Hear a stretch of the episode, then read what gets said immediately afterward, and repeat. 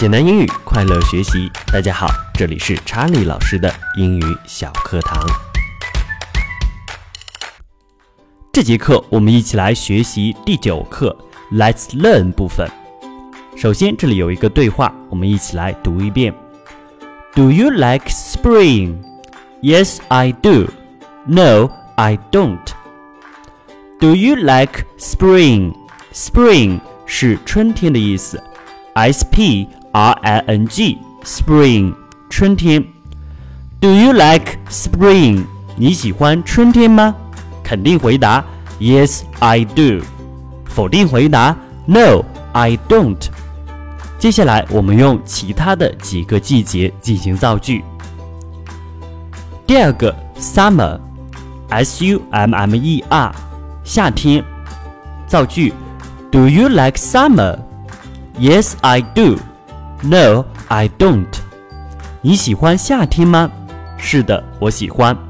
不，我不喜欢。第三个季节，Autumn，A U T U M N，Autumn，秋天。造句：Do you like autumn? Yes, I do. No, I don't. 你喜欢秋天吗？是的，我喜欢。不，我不喜欢。 第四个名词，winter，冬天，W I N T E R，winter，冬天。造句：Do you like winter? Yes, I do. No, I don't. 你喜欢冬天吗？是的，我喜欢。不，我不喜欢。接下来我们再来看一看下面的 a poem。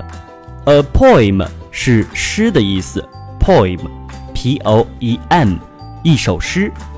我们来看一看这首诗的题目：Song on the Seasons，季节之歌。Song，s o n g 是歌的意思，歌曲。Seasons，s e a s o n s 是很多季节。Song on the Seasons。意思是季节之歌。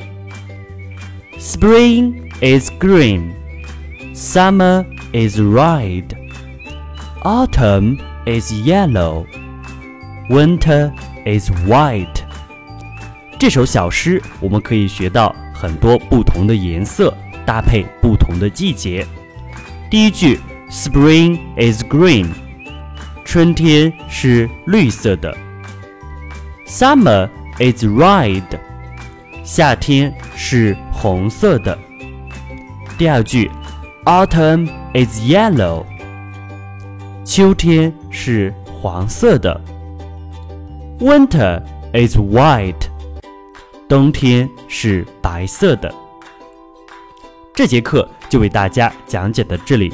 如果大家有任何的疑问，欢迎在下面的评论区给查理老师留言提问。这节课就到这里，See you next time，拜拜。